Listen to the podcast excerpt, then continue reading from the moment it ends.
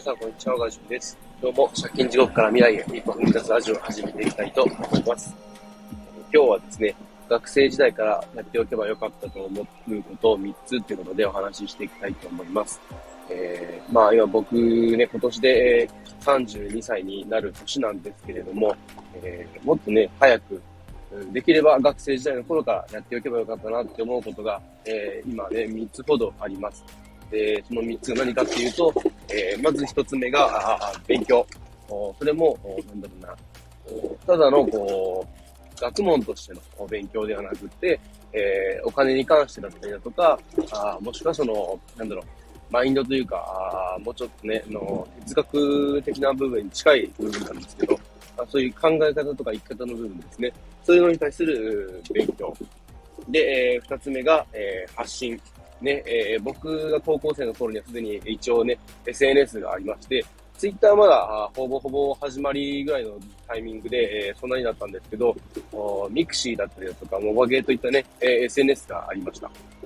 で、えー、まあ、あね、卒業後、高校生卒業して免許取って、えー、車乗り始めたのがきっかけで、え、車専門のね、SNS みたいなのもあって、そこもちょっとやってたんですけれど、そんなにね、発信っぽいことやってなかったなって思います。で、あとは、あ貯金ですね。僕の中で結構これがウェイト大きいです。えちょっとね、簡単に3つ解説していくんですけれども、まずその勉強ですね。えー、まあ、僕自身、こう、勉強すごい嫌でした。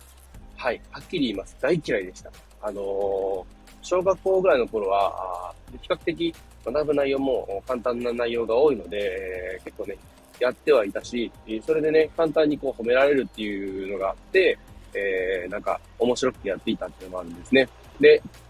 まあ、あ人よりもね、えー、こう数を、こなすというか、ようやってやるぞっていうなんか気合が変に入ってたんですけど、途中から勉強についていけなくなった、特に中学生の、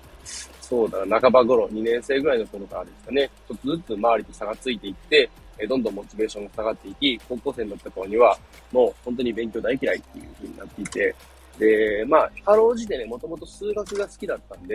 えー、そういうのはまあ、なんとか、食らいついてはいたんですけどっていうところですね。で、僕、工業高校だったので、結構ね、その実習科目というか、あ機械とか電子的なとことかね、あとはまあ、ちょっとしたソフトウェアというか、プログラミングに近い部分、あのー、まあ、あ C 言語と呼ばれるプログラミングの勉強とかもね、軽くですけど、やったりとかして、そっちの方が楽しかったんで、あんまりね、こう、ご教科と言われるような、あ数学とかね、国語とか社会とかっていうのは、あすごい苦手でした。で、えー、ね、もっとやっていけばよかったなって思うのが、その、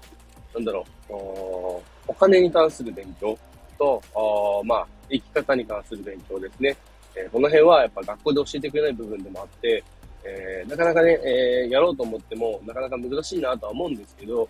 だからこそ、まあ僕自身ね、子供に対しては、あそういった部分を小さい頃からそれとなく伝えていきたいなとはいうふうには考えています。結構それがあるかないかで、えー、20歳以降とかね、特に社会人になった後とかが、すごい変わってくると思っていますし、ね、それを勉強するようになってから、僕自身すごいこう、生き方というか考え方というかが、だいぶ変わってきたようにすごい感じています。特にここ、えー、5年ぐらいですかね。本当に変わってきました。えー、で、えー、次に2つ目が発信ですね。えー、まあ今、こうしてね、音声とか、ああとはツイッターを使って発信をしているわけなんですけれど、まあ、ね、今でもそんなにこう、対してね、有益なこと言ってるかっていうと、そんなにむちゃくちゃ有益なことは言えてなくて、えもうちょっとその辺は修正が必要というか、ね、ちゃんとやっていかなきゃいけないなとは思っているんですけれども、それでもね、学生時代、当時、学生の中で流行っていたモバゲーとか、えー、グリーとか、ミクシーといった SNS 媒体あったんですけど、その中でもね、えー、まあ、特にその有益なことじゃなくてもいいので、えー、好きなもの、趣味とかについて、えー、自分で調べたことを、まあ、発信するっていうのを思ってやっていれば、あね、ゆくゆくはその発信するっていう、なんかこう、経験がね、えー、なんだろう、まあ、ちょっとした練習台になっていたんじゃないかなっていうふうに思います。だかね、やっぱこう、わかりやすい内容とかをまとめたりとか発信すると、結構ね、あ、このアカウントの人はわかりやすい内容をなんかまとめて発信してくれてるなとか、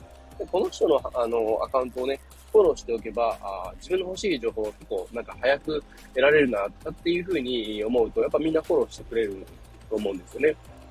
で、えー、かといって今の時代ね、ただ情報だけを並べてればいいかっていうとそうでもなくて、その人の隣というかね、人間性的なものがやっぱりないと難しいかなとは思うんですけれども、ただね、えー、今ほど SNS がそこまで普及していなかった時代で、えー、そしてね、こう発信を、こう発信という考え方かどうか、その当時あったかどうかわかんないんですけど、なんかこうね、もっとね、ちゃんと積極的に投稿していれば、あもうちょっと違ったのかな、なんていうふうに思ったりもしました。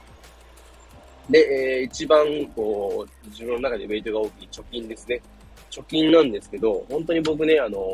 浪費癖というか、お金の扱いが苦手で、あの、なんだろう、ほとんど貯金を結婚するまでしてこなかったんですね。えー、まあ、高校卒業して、えー、社会人になってからも、結構車が好きで、車にばかり、ね、お金をつぎ込んでいましたし、実家で暮らしていたのもあって、まあ、自分でね、生活費を賄うっていう経験はあまりしていませんでした。で、もっと言うと、高校生時代ですね、アルバイトをしていたんですけど、まあ、一応ね、えー、アルバイトをして、その給料から、あ自分の携帯料金を払うっていうことをやっていたんですけど、まあ、それ以外のお金は、ほとんどね、えー、なんだろう、自分の好きな本を買ったりだとか、ゲームを買ったりだとか、友達をゲーセンカラオケに行ったりだとかっていうのに使っていて、で、もうちょっとね、貯金っていうことで、少しでもいいのでやっていればよかったなと思います。やっぱちょっとでも、こう、貯めていくっていう経験が繋がってくると、だんだんとね、えー、稼ぎが増えるにつれて、えー、貯金する額も増えていくだろうし、で、えー、やっぱり、こう、貯金あるかないかで言ったら、やっぱりあるに越したことはないですから、ね、やっぱその、貯金があれば、何かあった時とかに、こう、すぐ対応ができるっていうのもありますし、ある意味、まあ、保険的な使い方ですね、できるし、で、なんだろう、挑戦したい時に挑戦できる環境でもあると思うんですよね。あの、例えばね、え貯金がほとんどない、5万、10万しかないっていう人と、貯金が100万ありますっていう人だったら、例えばね、えー、働いていて、ちょっと会社が倒産してしまいましたって時に、ひとまず1ヶ月、2ヶ月は100万あれば生きられるじゃないですか。でも5万、10万しかない来月のね、えー、こうね、食費どうしようとか、そんなレベルになってしまうと、かなり危険ですよね。だし、まあ、そういうね、こう、蓄えがあることによって、次じゃあ挑戦思い切ってね、やってみようとかって気持ちにもなれるんですけど、やっぱそういうね、余裕がないと、やっぱ挑戦するって、えー、結構ハードルが高くなってしまいやすいのもあるので、やっぱり貯金はあるに越したことはないです。で、ある程度貯金があるのであれば、まあ、次は投資ってことで、えー、ね、次のステップに進めるんじゃないかなと思うんですけれど、まあね、えー、今更言ってもしょうがないので、えー、まあその、それはね、過去の自分に対して、えー、なんだろう、もうちょっとやっておけばよかったなと思いつつね、えー、今まだもっとね、年の若い人、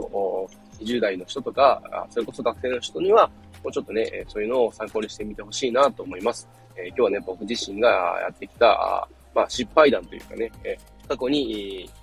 特に学生時代の頃からね、やっておけばよかったなと思ったこと、3つってことで、えー、勉強、えー、発信、貯金ってことでお話しさせていただきました。えー、今日もね、何かしらの参考になれば幸いです。えー、最後までお聞きいただきありがとうございました。では今日はこの辺で、バイバイ。